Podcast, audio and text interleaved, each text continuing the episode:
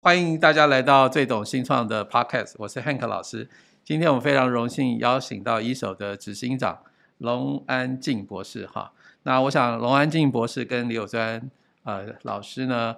有非常有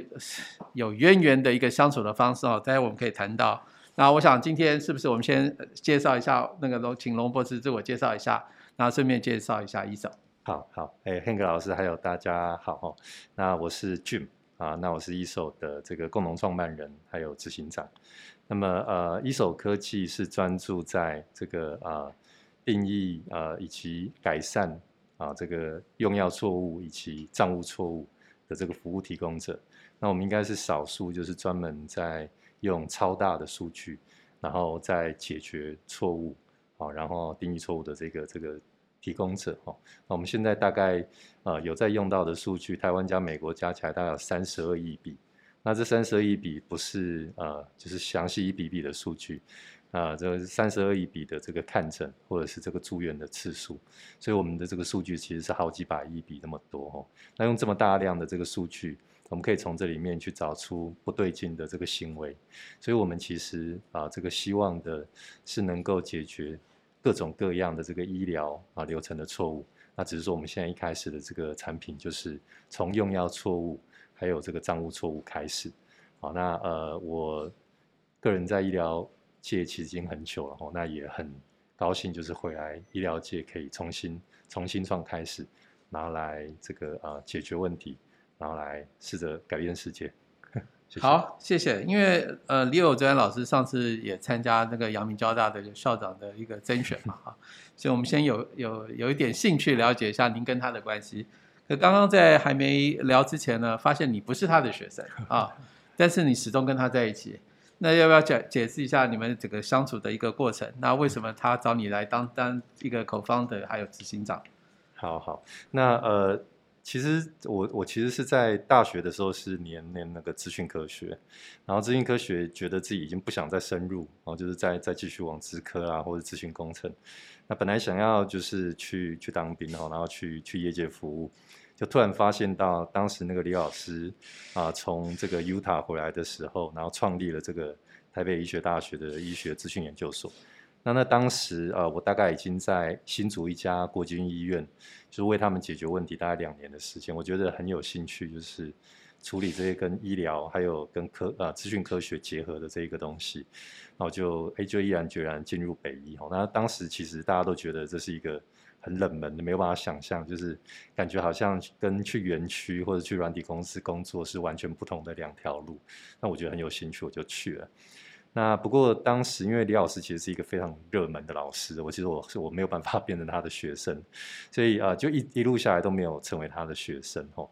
那第一次李老师网罗我进他的这个团队，其实是呃算应该算不打不相识吧哈。就当时我们在两千年那个 dot com 泡沫的时候，李老师有创了一家公司，我也创了一家公司。那呃，当时呢，其实我们甚至就是可能还有一些这个生意上面的一些啊，这个呃，这个竞争关系。哦，那呃，当时我结束了，我结束了以后，那他就网罗我。那呃，本来当时是要去，就是教育教育部公费已经考上，要去去美国。那他告诉我说有一个这个啊万方咨询室的一个一个 position 还不错哈，那我就就一直留下来。那整整。在他的这个 team 里面，大概应该有大概五年到六年的时间，哦，然后在后来的这些，就是老师在阳明的时候，我也在阳明，然后呃，在他又回到北医的时候，我又回到北医。那其实我是在我大概离开医学界大概有十二年左右的时间，那这段时间没有跟他就是呃就是工作，不过一直都保持很好的关系。那也因为这样，就是啊，他打电话给我，问我要不要回来这个新创来。再挑战一次的时候，我应该五秒钟就被他说服了吧？所以就是很长久的这个渊源。OK，我想这个不打不相识嘛，好，所以因为竞争之后才发现你的能力这么强，好，所以我想后续当他在成立这个一手的时候就找上您了哈。那我想我们就谈回到一手，哈，所以您刚才谈的时候有大概三十二亿笔，哈，因因为一开始。我知道一手很强的地方就是它有非常多的一个鉴宝资料哈，就在这个这叫处方签上面哈。所以你们当时一直一直在强调的是，就是说可能医生会呃写错啊，在处方上面写错，造成一些一些疏失或者是一些治疗上面的一个遗憾啊。那呃，你们现在还在，但是我刚才又听到你在整个所谓账务的问问题，好像这两件事情是不是一样的东西？我不晓要不要解释一下？看来这件事情是一个新的发展。好好，那呃，就是呃，像一手这样的公司啊，就是我们我们其实某种程度来说可以呃集结很多就是对医疗有有热忱的人哦。那热忱呃是一件事情，但做生意其实还是呃要能够达到 product market fit 还是很重要嘛。那我们就发现到说，呃，我们在卖产品的时候，就是呃，这个你想要高，想要去 sell 说，哎，你我们帮你们去抓错误这一个概念，但每个人大家听起来都觉得很好，我觉得好像对对病人很好，可是对医院来说，他或者说对医生来说，他的效益其实不明显，就说他其实就是我就是本来这个开错药就是成本，那我要再买你的东西，其实还是成本，所以从这个角度来说，我们其实。呃，它的 conversion rate 其实很不好，对。那我们其实也就是认知到这件事情。那我们从呃几个少数用我们的产品的这个客户里面，我们突然发现到说，哎，他们用我们的产品的时候，他最主要用的目的，原来不是要抓错，原来是要从错误里面去改善。譬如说，像呃，他们如果说这个，虽然说开错药是是很很大的问题，但是比比起开错药，文件写不好。其实比例更高，哦，那比如说如果呃开错药可能是千分之一的话，那这个文件写不好可能是这个呃二十分之一啊五个 percent，那它这五个 percent 的这些文件不不清楚里面呢，我们用了一些就是一样是用大数据的方法，然后可以让它一秒内哦用选的就可以改善这个错误，所以医生觉得这样子的功能很受欢迎，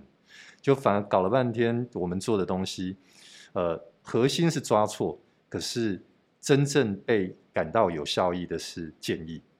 那我们就发现到说这个建议应该有无止境的这个这个空间，哎，我们就再继续转，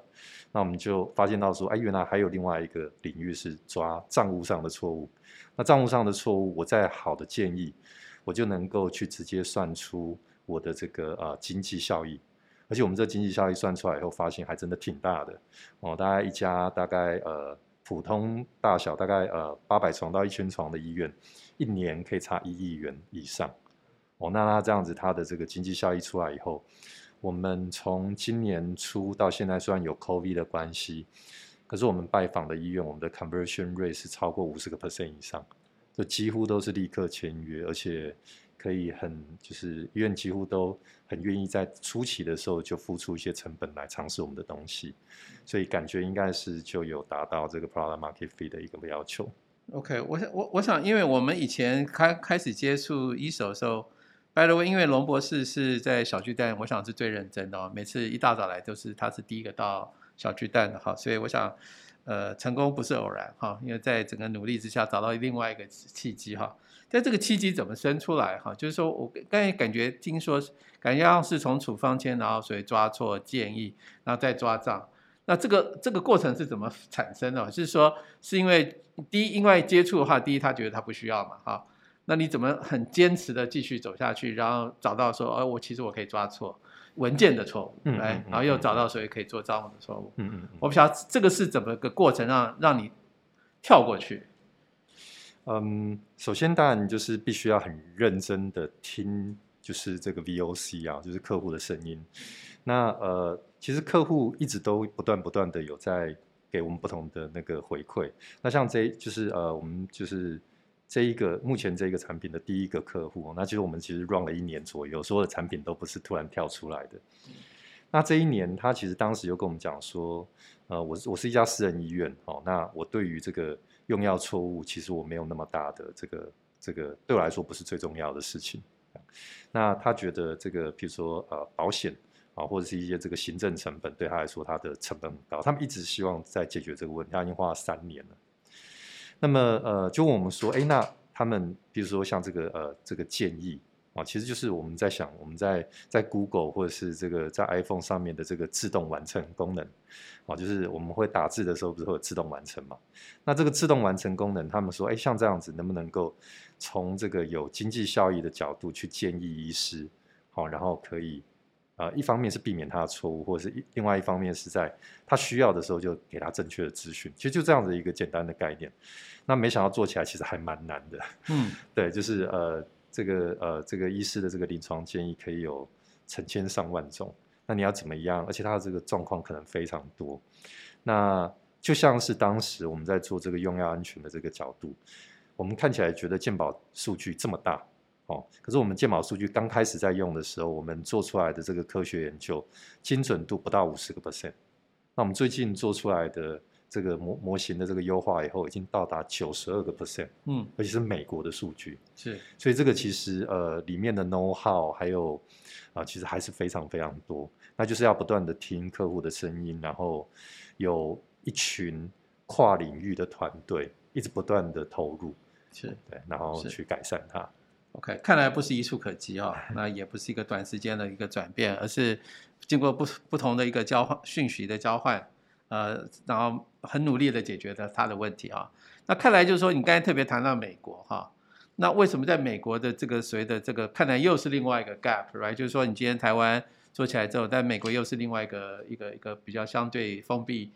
的一个系统，你们如何打进到美国的系统？嗯嗯嗯嗯嗯。好，那呃，首先当然就是那个美国的需求哦。那我们在今年开始收到。不管是代理商或者是医院的那个美国医院的这个很强的一个诱因，哦，来来来跟我们联系。那主要的说法是在疫情之后，那保险公司跟医院其实都亏很多的钱。那保险公司首先就先拿医院开刀，说譬如说整个当地啊，这个假设以前啊这个呃申报的退件率是七个 percent，那他现在可以到达二十到二十五个 percent。那我们现在有一个客户啊，他的一年营收是将近十亿美金，嗯，所以意思是说，他大概有呃两亿美金是要本来大概一个月内可以拿到钱的，他要拖到六个月以后才拿到钱。那这个这个资金的成本是非常非常的巨大，那所以它的这个诱因就变得很强，然后对他来说就是一个一个一个月付个一两万美金给我们，变成一个是一个很便宜的东西。那当然前提就是我们的效果要能够达得到，怎么样能够让他逐笔的用 AI 的方式去分析这个账务错误，让他送出去的东西是无懈可击，不会被推荐的，那这个就就立刻就搭上关系了，这样。那这样反过来会不会这个你的收费太便宜？呃，我们也希望有一天可以 以以以一个一个百分比的方式来收费。是是，因为因为这个看起来它的整个这个 saving 是很大的哈。那但是就是说，第一个客户的接触是由你的这个 local 的 agent 帮你接触，还是自己去？通常我们都要先从个人的关系，个人关系，对对对，有些亲戚刚好在某家医院或者这样，慢慢慢慢的延伸出去。台湾也是差不多，就是这个呃同学啦、学长、学弟、学妹啊，这种先开始。所以是因为你的东西太好，所以他马上接受，还是说还是什么样的门槛还是要超越？比如说是当然就是一个朋友的介绍。那他产生了兴趣，他在什么样的一个要条件之下说，OK，你的东西真的很棒，我要 incorporate 进来。嗯嗯嗯。好，呃，关系是敲门砖哦，就是说你你要谈到这个议题的时候，你还是要有一点关系，比较容易可以谈得到。可是，呃，像我们这种 B to B 的所谓的这种 embedded 的这种这种软这种方案，其实所有的人要导入我们的东西，都必须要有很，都必须要有非常大的投入。所以我们还是东西要好，然后呃概念要清楚，才有办法就是可以做得到。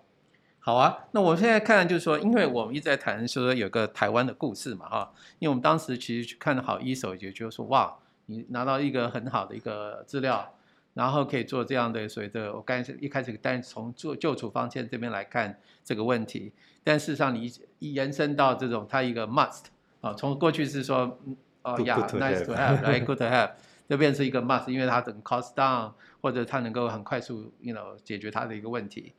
那我想，那你你觉得你的市场机会有多大？看起来是，而且你有没有竞争对手？呃，我们现就是几乎所有的新创在单独的特定领域里面都没有竞争对手，但我们有很多很多的预算竞争的对手，这样。那呃，这些预算竞争对手几乎都很容易可以区隔的开来，所以我们目前暂时就是在打的时候都还蛮顺利的。那我们推动到这些，然后看到这些呃客户看到我们的东西的这个成效，然后呃脸上这个洋溢的表情。当下开始，我突然才觉得说，也许我们有一天真的会变成独角兽。OK，哇，那我们真的很扼腕哈，没有刚开始的时候呢，一直没有好好的跟他讨论投资的机会哈。那刚刚谈到这个 Unicorn 哈，我想我们就特别有兴趣。那其实台湾的 Unicorn 其实其实不太存在啊，因为 Unicorn 是在上市柜之前的 Variation 哈，所以我们谈到现在不管是 AP 啊，或像 Gogoro 啊，它都是到了外面去才变 Unicorn 啊。所以那不是理论上不是真的 unicorn 啊，因为很多 unicorn 的确是在啊，大家在投资端的时候，已经它是一个 unicorn 的角色了哈。那刚刚因为你谈到你是有机会哈，那您觉得你为什么有机会哈？因为 unicorn 谈到还是一个一一个 billion 嘛哈，十亿美金三百近三百亿这个台币的一个估值哈。对。那您觉得的原因是什么？好好，那呃，很其实很。很简单的原因就是，我们看到这个市场已经有人成功了，就是呃，现在在我们这个账务错误，就是美光是美国，那就已经有好几个 unicorn 在现场，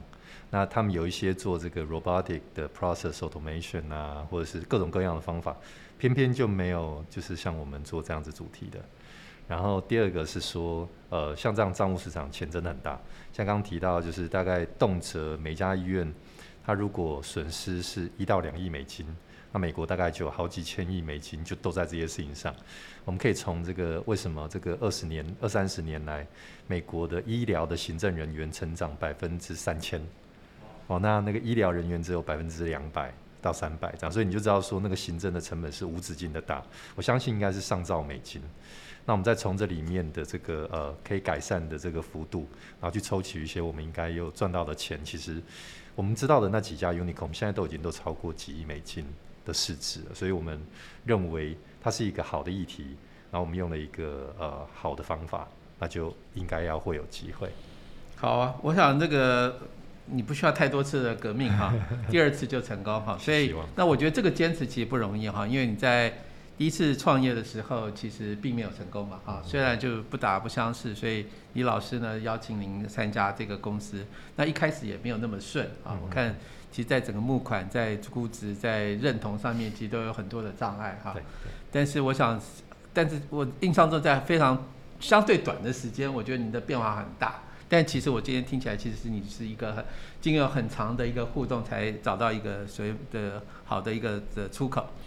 那那你怎么坚持哈？因为创业失败其实就是一很大的损失了哈，不管是在体力上面或者财务上面的损失。然后第二次你五秒钟就同意了，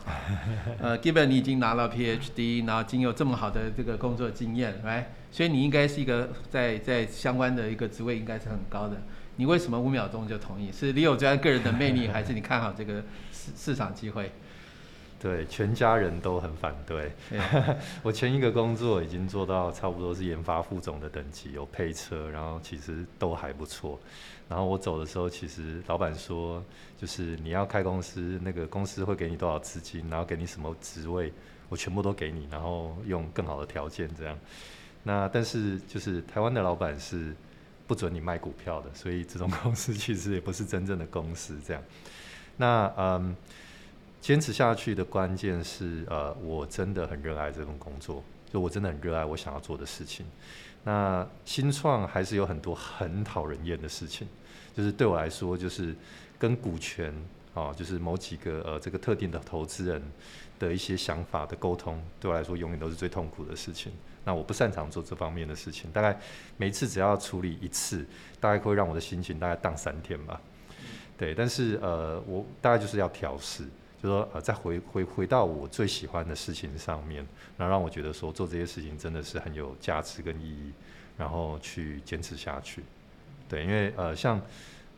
做就是相同的这个工作热忱，其实我在前十年在呃别的公司在工作的时候，我也是用一样的热忱。所以为什么在公司的职位上面会做的可以可以越来越好。那如果我的热忱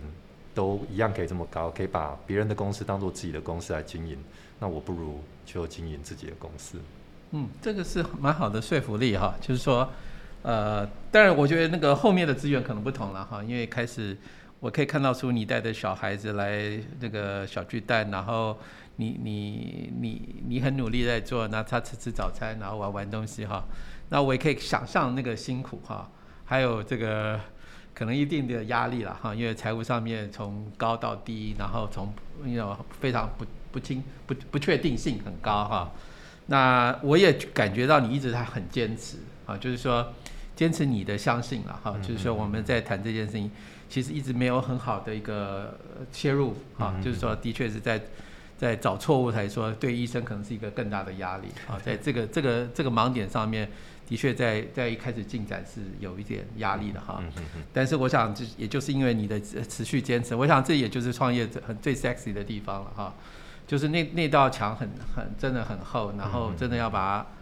它挖个洞，或者是把它推开，真的是要花很大的心力哈。然后才有办法享受后面，但后面又有很大的一个危机，就是经营的危机嘛哈。就是说，当你公司成长到一定的程度的时候，但我看起来好像您这个事情可能更有经验，你已经谈到一个研发副总了，所以可能已经在规模化上面，可能是不是比对你来说反而不是一件问题。呃，就就还是永远都是问题啊。对，但是呃，因为前前两家公司的都是总经理在或者是董事长亲自在教我，就很幸运。那包括财务人士等等，其实都有涉略，所以呃，现在这次在创业真的比先前了解的更多一些。就你已经大概都知道说大概会发生什么事情，然后大大概该找什么样子的人，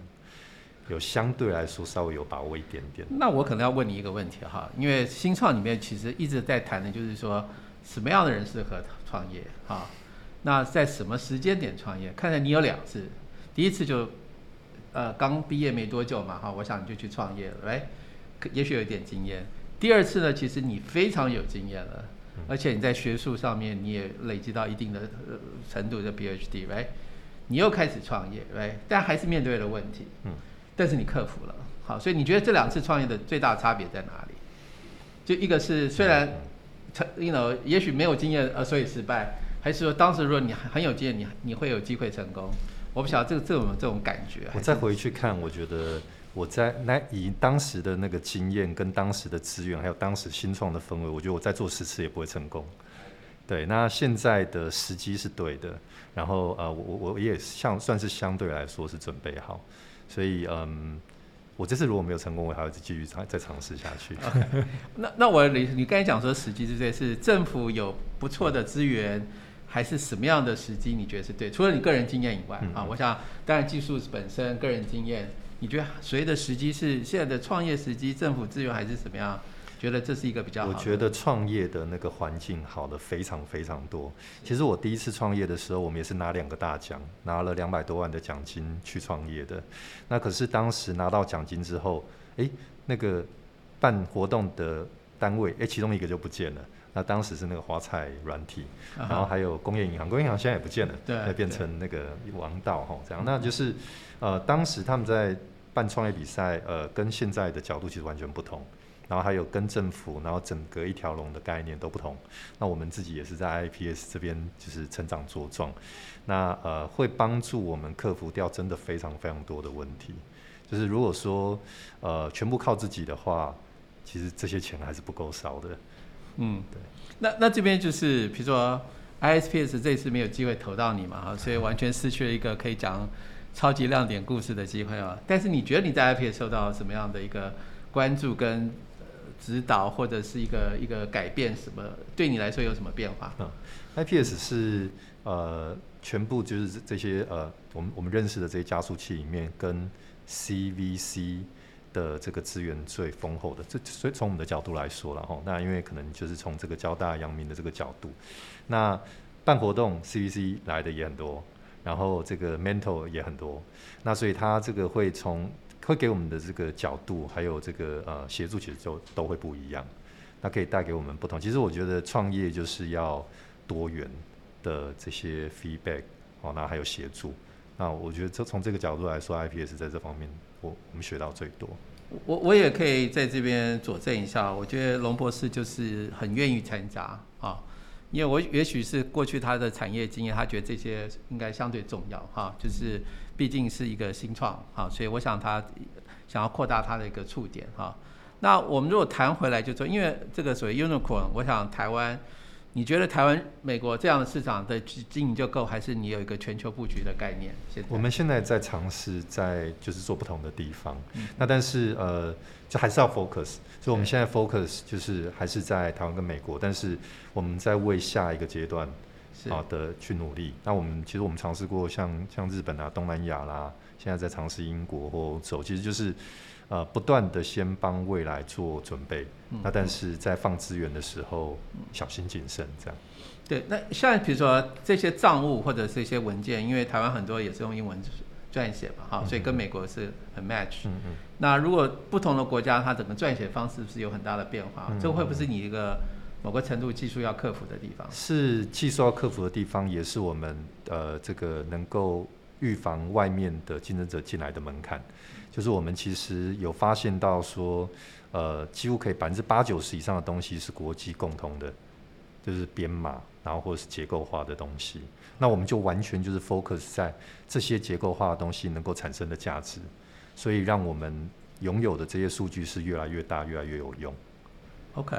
那我想是这样哈，就是因为我们是一个新创圈嘛哈，那您经过几次的创业哈？在不管是在学术上边的成就，在创业上面，那今天其实我们不不不要说你已经很成功了哈，因为我觉得你今天就是找到一个很好的一个商业机会。那我们也期待你们会很成功，未来哈，我们也希望这是一个台湾很好的故事哈。那你对这些所以我们未来现在想要创业的，你有没有什么具体的建议哈？那那来协助他们，不管是在心态上面或做法上面，我不知道你能不能也做一个分享。就是我不管是以前针对那个呃后辈，或者说现在未来想要做创业的这个创创业家，其实都一样，就是你要找到自己能够很热爱的事情。那如果这个事情是你很热爱的，就算是就是假设你是帮别人打工，你还是可以很认真的打工，把它当做你自己的工作呃自己的事业在打工。那如果说是你的事业，那就全心全意的做，不要觉得说呃就是哎这个呃投资人。呃，出钱来给你啊尝试，而不是这样，这就是你自己的事业，你要为大家。所以在这样的角度下，全心全意去做，我觉得，呃，我我我是属于那种比较辛苦的的的工作者啊，就是，呃，我同事都不喜欢我这样讲，但是我都说，如果说有一个区域，要，有一个地雷区域，那我要安全走过去，最好的方法就是我把所有的地雷全部都踩过一遍，那很辛苦，但是迟早有一天会踩完。那呃，不是每个人都适合这样的方式，但是，呃，我觉得那个努力，还有你在这个努力中间得到这个经验，是绝对无法抹杀的。OK，我我想这个每个创业者都有他一个文化哈，我想这个拆地雷就是你的文化哈，所以我想这一一个很重要的哈，不同不同的这个成功其实很难模仿哈。但是呃，不同的文化其实真的就造就不同的产业哈。今天 again 非常谢谢那个龙博士能够接受我们的专访哈。那也预祝我们真正台湾第一个哈那个这个 unicorn 能够在这个 IPS 过去的这个支持下能够产生哈。好，谢谢龙博士，谢谢。